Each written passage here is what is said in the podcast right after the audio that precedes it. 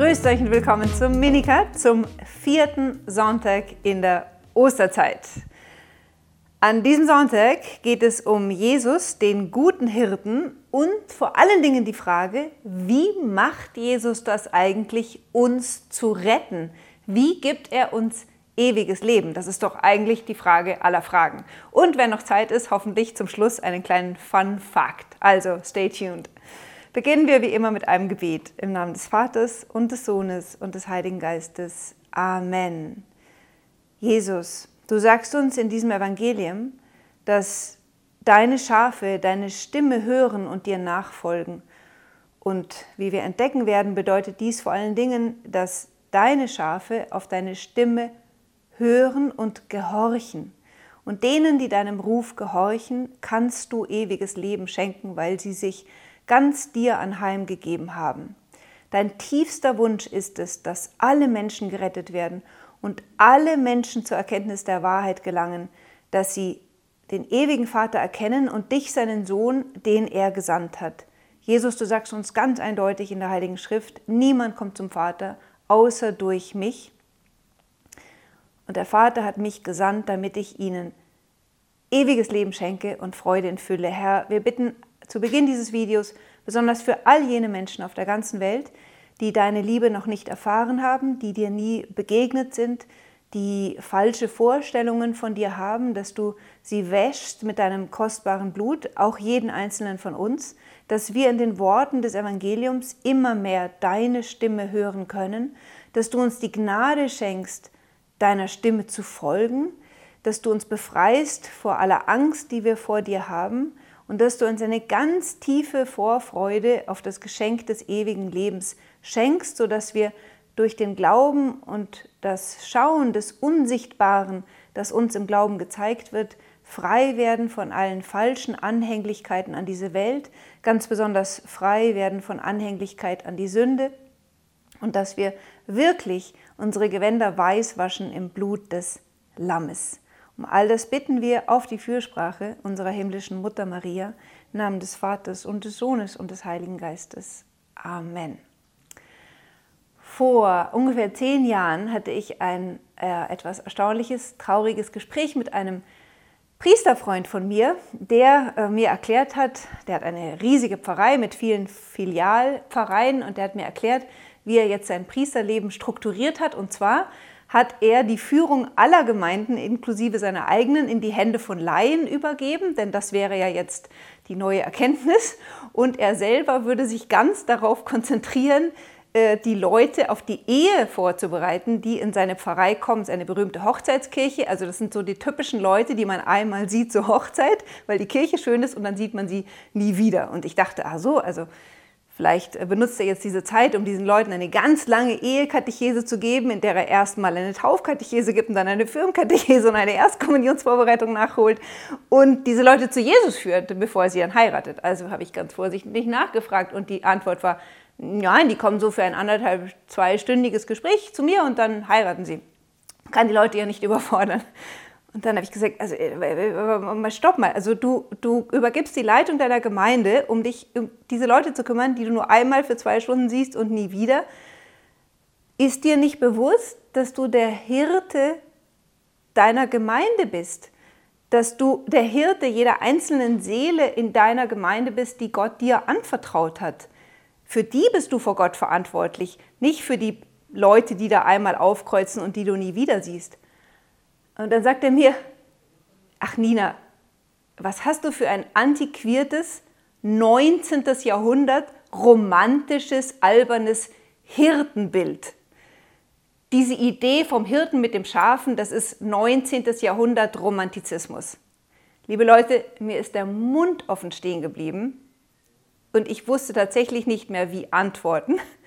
Nicht, weil mir nicht genug Sachen in den Kopf gekommen wären, aber weil es mir fast vorkam, wie auf Englisch sagt man willful blindness, gewollte Blindheit. Denn dieser Mann war sehr viel intelligenter als ich, viel gebildeter als ich, äh, viel intelligenter, viel talentierter und behauptet, das Bild vom Priester als Hirten der Gemeinde sei ein Bild, das aus der Romantik des 19. Jahrhunderts käme. Liebe Leute, das Bild vom Hirten stammt aus dem 5., 4. Jahrtausend vor Christus mindestens und wird schon damals auf die Götter angewandt. Und wenn wir Jesus im Evangelium sagen, hören, ich bin der gute Hirte, meine Schafe hören meine Stimme, ich kenne sie und sie folgen mir, dann identifiziert er sich mit den Königen des Alten Testamentes und die Könige des Alten Testamentes wussten sich in ihrer Aufgabe als Hirten Israels als Stellvertreter Gottes auf Erden. Man muss sich bewusst werden, dass das Bild von den Göttern als Hirten aus einer Kultur kam, kommt, in der der Hirte nicht wie bei uns irgendwie am Rande der Gesellschaft existiert. Ich erinnere mich in meiner Kindheit, da kam einmal im Jahr, ich weiß nicht mehr im Frühling oder im Herbst, der Hirte und war auf den Feldern in der Nähe meines Elternhauses und das war immer so was Exotisches. Da kam der Hirte, der hatte nur Schafe und einen Hund, der grummelte so ein bisschen, ähm, war für mich als kleines Mädchen ein bisschen unheimlich. Also das war definitiv jemand, der nicht aus der Mitte der Gesellschaft kam, sondern jemand, der ganz am Rand der Gesellschaft stand und ein abgesondertes, exotisches Leben führte. So sieht der moderne Mensch den Hirten. In der Antike war der Hirte das Urbild des Patriarchen im positiven Sinne. Denn wenn ihr überlegt, in einer nomadischen Gesellschaft, dann ist der Hirte derjenige, der zum ersten reich ist. Also ein Patriarch hat im alten Orient vor der Offenbarung Gottes viele Frauen, viele Kinder und Kindeskinder, Neffen und Nichten und Sklaven und Mägde und Tausende von Heerscharen, für die er verantwortlich ist.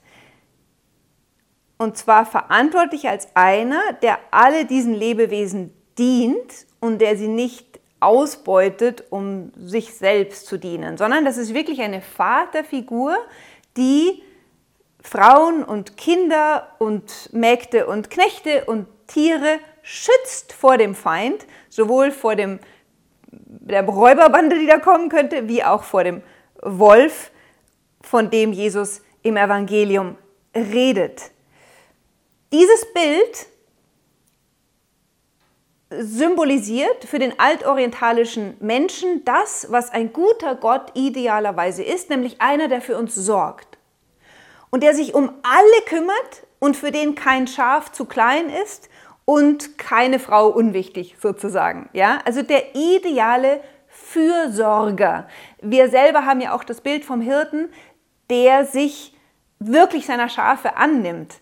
Ähm, Jesus schlachtet dieses Bild im Evangelium aus, verzeiht das die nicht ganz passende Metapher. Er schlachtet eben seine, seine Schafe nicht, sondern geht den Kleinen nach. Und im Buch Jesaja heißt es sogar, dass er die ganz Kleinen auf seinen Schultern trägt und die Mutterschafe zärtlich vor sich herträgt. Also ein Hirt ist einer, der, sich, der sein Leben aufreibt und hingibt für die, die ihm anvertraut sind.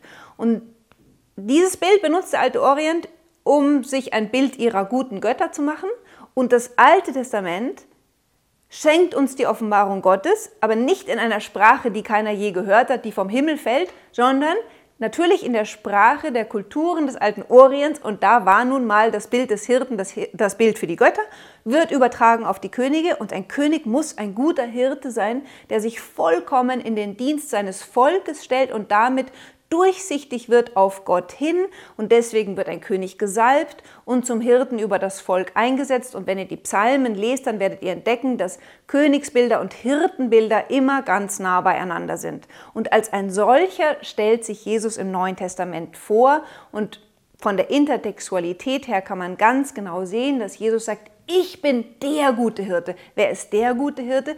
Der gute Hirte, den die ganzen Propheten vor allen Dingen zum Beispiel der Prophet Ezechiel angekündigt hat als den neuen davidischen König, auf den das Volk Israel wartet, der Messias. Gott sagt, ich werde meine Schafe selber hüten, weil eure Hirten sich nicht kümmern. So, und in dem Kontext sind wir jetzt an diesem Sonntag und verzeiht, dass ich schon 13 Minuten gebraucht habe, um zu diesem Punkt zu kommen, aber es ist mir ganz wichtig, dass ihr versteht, dass ein Hirte ein König und ein Stellvertreter Gottes ist und nicht die erstaunliche Gesell äh, Figur des modernen Hirten, dem viele von euch vielleicht noch nie im echten Leben begegnet sind. Und jetzt heißt es im Evangelium, in jener Zeit sprach Jesus, meine Schafe hören auf meine Stimme, ich kenne sie und sie folgen mir. Viele, viele Jahre lang habe ich mich gemartert, weil ich mir immer dachte, Jesus, ich höre deine Stimme nicht. Ich kenne so viele Leute, also jetzt so viel ist übertrieben, aber es gibt doch sehr viele in unserer Zeit, die die Gnade haben, innere Lokutionen zu haben, ja, und die ganz klar die Stimme Jesu äh, wie die Stimme einer anderen Person in ihrem Herzen hören. Das ist ein besonderes Charisma, es hat es immer gegeben in der Kirche, gibt es besonders stark in unserer Zeit. Wahrscheinlich, weil so viele Hirten uns in die Irre führen, spricht der Herr deutlicher zu den Getauften. Wie dem auch sei, mir ist diese Gabe nicht gegeben und ich habe mich ähm, es hat mir, ich dachte immer, Jesus, wenn ich kenne deine, ich höre deine Stimme nicht als innere Lokution, also heißt es jetzt, dass ich nicht ein Schaf bin, heißt es, dass ich taub bin. Und liebe Leute, ich war einfach äh, dumm. Denn wenn man mal ein bisschen studiert, was das eigentlich bedeutet, meine Schafe hören auf meine Stimme, dann heißt es nichts anderes als meine Schafe gehorchen mir, sie gehorchen meiner Stimme. Und wo hören wir die Stimme Jesu? Ganz einfach im Evangelium und in der Lehre der Kirche. Jesus hat uns seine Lehre im Evangelium hinterlassen, im ganzen Neuen Testament. Und er hört nicht auf, uns dieses Evangelium auszulegen durch die Apostel und ihre Nachfolger, das Amt der Hirten in der Kirche, derjenigen Hirten, die in Kontinuität mit der Tradition der letzten 2000 Jahre reden. Wenn ein Hirte Worte spricht, wie wir es in Deutschland in letzter Zeit auf erschreckende Weise und häufig besonders in den Klatschblättern lesen können, Worte spricht, die nicht im Einklang stehen mit, dem, mit der Heiligen Schrift oder der letzten 2000 Jahre von Auslegung, und das ist ganz leicht zu sehen an der Zusammenfassung, die wir im Katechismus haben, dann spricht er nicht mehr im Namen Jesu. Aber die Stimme Jesu hören wir da, wo wir Hirten haben, die im Einklang mit allen anderen Bischöfen auf der ganzen Welt und den Bischöfen der letzten 2000 Jahre sprechen. Da muss eine Kontinuität feststellbar sein. Also, es kann nicht sein, dass die Kirche 2000 Jahre lang sagt, Abtreibung ist ein direkter Verstoß gegen das Gebot, du sollst nicht töten, das ist Sünde. Da kann jetzt kein Bischof herkommen und sagen, nee, aber unter diesen und jenen Umständen könnte man vielleicht doch abtreiben. Das gleiche gilt für die Scheidung und das gleiche gehört für das berühmte Thema der Sexualität, die Gott uns geschenkt hat, damit wir glücklich werden, aber zwischen Mann und Frau und in einer Ehe. Wer da was anderes sagt, befindet sich nicht mehr im Einklang mit der Tradition oder mit der Heiligen Schrift. So, woher weiß ich, ob ich die Stimme Jesu höre? Naja, ich brauche nur das Neue Testament lesen und wenn ich mir mit was nicht sicher bin, nehme ich mir den Katechismus her, schaue hinten nach, gibt es einen super guten Index, kann man jedes Thema nachschlagen und sich mal ein bisschen damit beschäftigen. Da höre ich die Stimme Jesu und wenn ich der gehorche, dann bin ich ein Schaf, das ihn kennt und ihm folgt. Denn wir dürfen nicht denken, dass es Jesus völlig wurscht wäre, ob wir auf seine Stimme hören. Jesus sagt ganz eindeutig im Matthäusevangelium Kapitel 7, Verse 21, 20, da sagt er, nicht jeder, der zu mir sagt, Herr, Herr, wird in das Himmelreich kommen, sondern wer den Willen meines Vaters im Himmel tut, der wird in das Himmelreich kommen. Viele werden an jenem Tag zu mir sagen, Herr, wir sind, sind wir nicht in deinem Namen als Propheten aufgetreten, ja, jeder kann im Namen Jesu daherkommen, und haben wir nicht in deinem Namen sogar Dämonen ausgetrieben? Beispiel Judas, der hat sicher Dämonen ausgetrieben.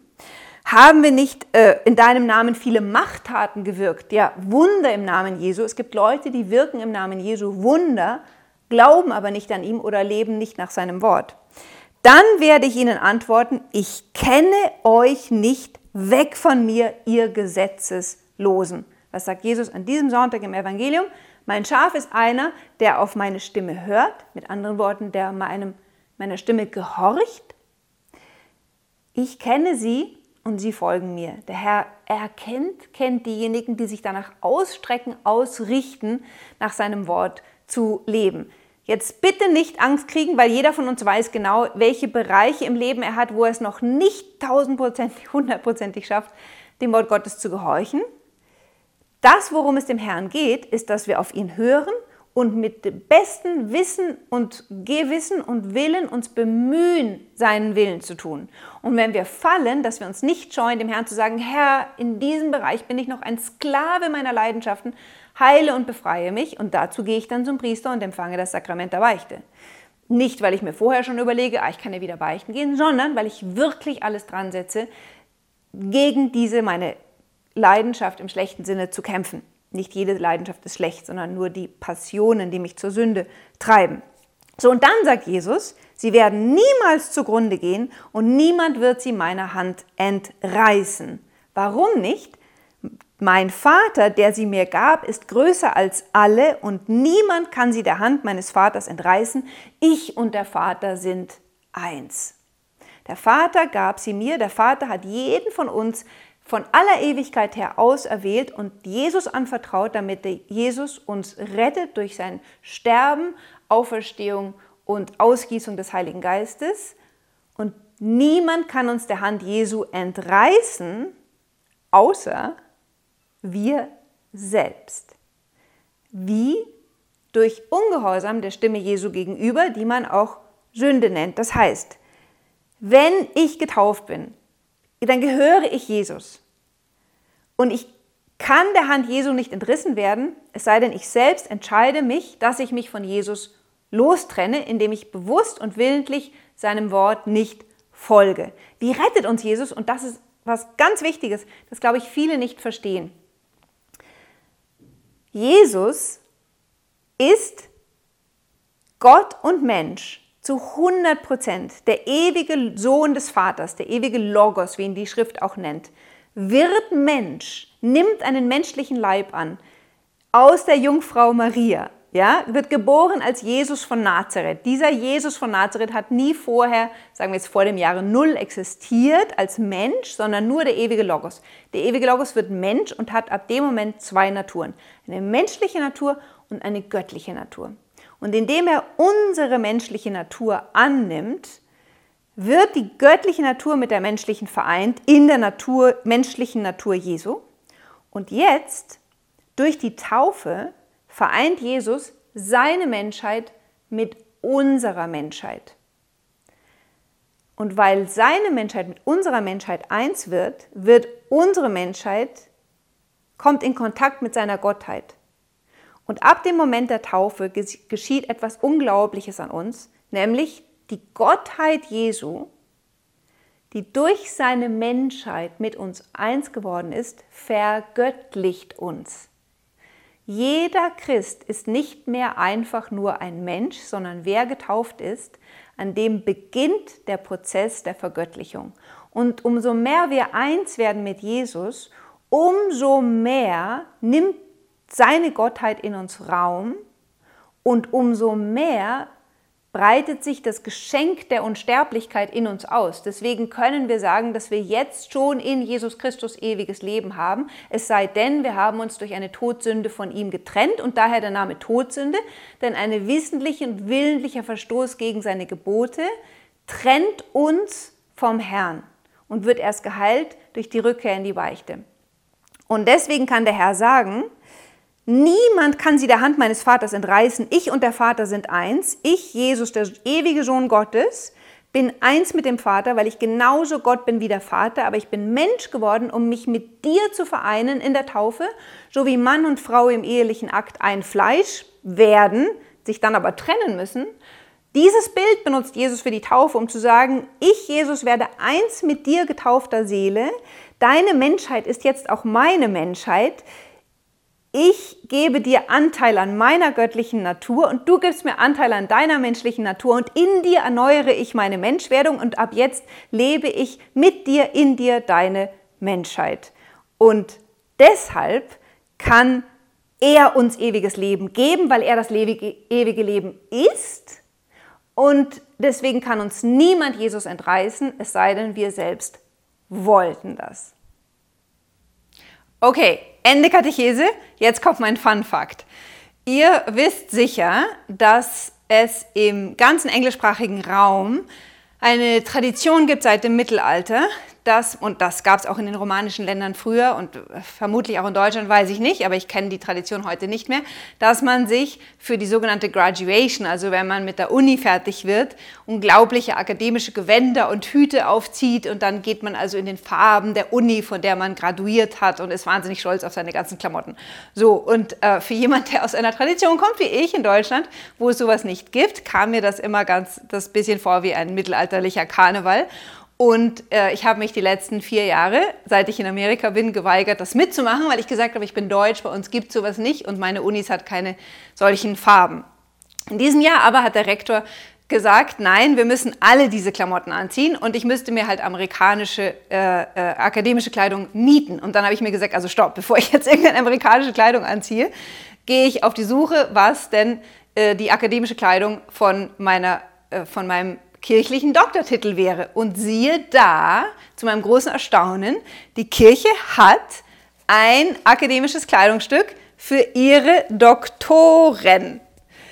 Jetzt werdet ihr sagen, aber Nina, das ist doch eine Beretta. Ja und nein, das ist eine Beretta, aber es ist keine Priesterberetta, sondern es ist eine Beretta für die ekklesiastischen Doktoren. Also jeder, der an einem kirchlichen Haus einen Doktor in Theologie erworben hat. Ich habe eine, einen kirchlichen Doktor und ich habe ein weltliches PhD, aber in diesem Fall trage ich nur den Hut meines kirchlichen Doktors. Und das ist keine priesterliche Kleidung. Also nicht, dass ihr jetzt glaubt, ich hätte die Fronten gewechselt und würde plötzlich in das Horn des Frauenpriestertums ähm, blasen. Nein, ganz im Gegenteil. Es ist einfach nur der Hut, der den akademischen Grad des theologischen Doktors bezeichnet, was man an seinen vier Ecken erkennt und der roten Farbe. Und wenn ihr mir nicht glaubt und denkt, äh, das schaut ein bisschen weit hergeholt aus, ich muss zugeben, ich musste mich lange überreden lassen von einem Kollegen und überzeugen, dass es wirklich für Laien ist, dieser Hut, dann schaut mal, googelt die heilige Teresa von Avila, die schon seit Jahrhunderten, schon bevor sie offiziell zur Kirchenlehrerin erklärt wurde, auf ihren Bildern mit einer solchen Biretta, nämlich dem Doktorhut, dargestellt wird. In Spanien sind die Farben ein bisschen anders. Da ist Theologie nicht rot gewesen, sondern ich glaube gelb oder so. Ich kann mich nicht genau erinnern. Auf jeden Fall werdet ihr feststellen, dass die heilige Teresa von Avila, weil Kirchenlehrerin, also die hat den eigentlichen Doktortitel, immer mit so einem akademischen Hut dargestellt ist. Und das fand ich doch lustig genug, um euch das vorzuführen, weil uns sowas in Deutschland und Österreich und in der Schweiz natürlich doch eher unbekannt ist. Und ein lustiger Fun-Fakt ist aus den Gebrauchtümern unserer Kirche und eine Lektion über die Heiligen, denn ich werde auch immer wieder gefragt, wie kann es denn sein, dass du als Frau in der Kirche lehrst und so, also stopp. Frauen haben in der Kirche immer gelehrt, von Anfang an, und wir sehen das ganz besonders an den großen Heiligen, die zu Kirchenlehrerinnen erklärt worden sind, wie zum Beispiel die heilige Katharina von Siena aus dem 14. Jahrhundert oder noch vor ihr, erst kürzlich zur Kirchenlehrerin erklärt, die heilige Hildegard. Oder wir haben die heilige Teresa von Avila und sogar die kleine Teresa ist zur Kirchenlehrerin ernannt worden. Das heißt, was diese Frauen gelehrt haben, stimmt zu 100 Prozent mit der Lehre der Kirche überein. Man kann sich zu 100 Prozent ihrer Lehre anvertrauen und das, was sie lehren, stimmt mit dem Evangelium überein und führt auf den direkten Weg in den Himmel, ist vom Heiligen Geist geoffenbarte authentische Auslegung der Heiligen Schrift. Wo darf eine Frau nicht lehren im paulinischen Sinne? in der Homilie in der Heiligen Messe. Denn in der Heiligen Messe wird Jesus, und jetzt sind wir wieder am Anfang dieser Katechese angelangt, in der Heiligen Messe wird Jesus durch den Priester gegenwärtig gesetzt und es ist Jesus Christus, der hohe Priester, dem wir in der Heiligen Messe begegnen, der uns in der Heiligen Messe das Wort Gottes verkündet und der es idealerweise durch das Wort des Priesters auslegt. Völlig unabhängig von der Schlauheit oder Dummheit dieses Priesters ist es natürlich immer sehr willkommen, wenn der Priester sehr gut auf die Predigt vorbereitet ist und weiß, wovon er redet und seine Predigt im Gebet vorbereitet hat. Aber das Entscheidende ist, dass Jesus Christus derjenige ist, der Kraft der Priesterweihe eins geworden ist mit diesem Menschen und jetzt die Brücke schlägt zwischen der Verkündigung des Evangeliums und der Eucharistie, in der das Wort, das wir im Evangelium hören, dann nicht Fleisch, sondern Brot wird, aber letztlich doch Fleisch, denn es ist ja nicht mehr Brot, sondern Leib und Blut Christi. Und es ist der gleiche Jesus, den wir in der Eucharistie empfangen, wie der Jesus, den wir in der, im Evangelium gehört haben. Daher darf nur der, der geweihte Priester in der heiligen Messe predigen, niemand anders. Aber außerhalb von der Heiligen Messe haben Frauen immer das Evangelium verkündet. Natürlich, weil das beginnt schon mit Maria Magdalena, die die erste ist, die verkündet, dass der Herr auferstanden ist. Und das ist das das Urkerigma, die Urbotschaft der Kirche ist, der Herr ist für unsere Sünden gestorben und er ist auferstanden. Und die ersten, die das verkündigt haben, waren Frauen. Und von daher ist völlig klar, dass Frauen von Anfang an einen Verkündigungsauftrag haben. So, und mit diesem schönen Bild lasse ich euch jetzt und wünsche euch eine ganz gesegnete vierte Osterwoche.